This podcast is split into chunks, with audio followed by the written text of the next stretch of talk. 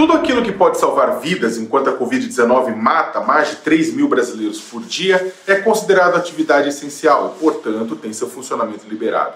A CPI da pandemia enquadra-se nesse rol, pois pode frear a sabotagem do governo federal no combate à doença. Precisa, portanto, começar já. A tropa de choque de Jair Bolsonaro no Senado Federal, contudo, tem pressionado para que os trabalhos da comissão esperem a pandemia passar, ou seja, quando a emergência sanitária for apenas uma lembrança ruim e as investigações não puderem mais evitar a morte de ninguém. Pois a prioridade da CPI não é apontar culpados, até porque o principal deles é bem conhecido né, e está alimentando emas no Palácio do Alvorada com cloroquina, mas salvar a maior quantidade de vidas possível. Não será possível salvar todas no atual estágio da pandemia, mas a maior quantidade possível. É mostrar como há traidores nessa guerra e suspender a sua atuação. O senador Eduardo Gomes, líder do governo na casa, defendeu que a CPI não tenha trabalhos presenciais enquanto todos os participantes não forem vacinados. Como Jair Bolsonaro sabotou a encomenda de vacinas no ano passado, isso pode vir a acontecer apenas no, final do ano, se um parlamentar mais jovem for o participante. A posição de Gomes é compartilhada por colegas governistas que defenderam prorrogar o início dos trabalhos para agosto, outubro, novembro ou sei lá quando. Ou seja, que seja imposto um lockdown apenas para a CPI.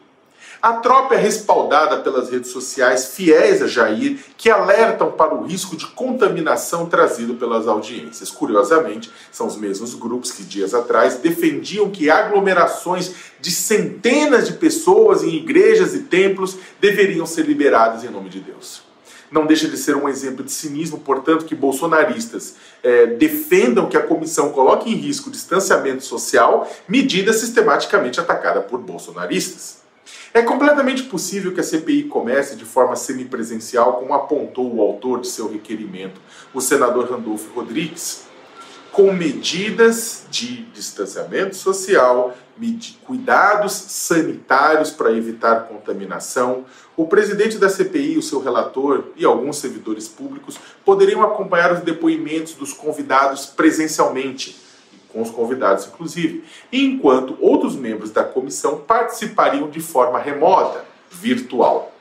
Graças à pressão dos governistas, a CPI, que havia sido solicitada para investigar ações e omissões do governo federal na pandemia, também analisará os repasses de recursos federais a estados e municípios. Isso ajuda a tirar o foco, mas ainda assim, Bolsonaro tem muito que temer do asfixiamento coletivo de cidadãos, de moradores de Manaus, por conta do atraso no envio de oxigênio, passando pela sabotagem na compra de vacinas, que também vai acabar matando milhares de pessoas, até os contratos para produção e aquisição de remédios sem eficácia contra a doença.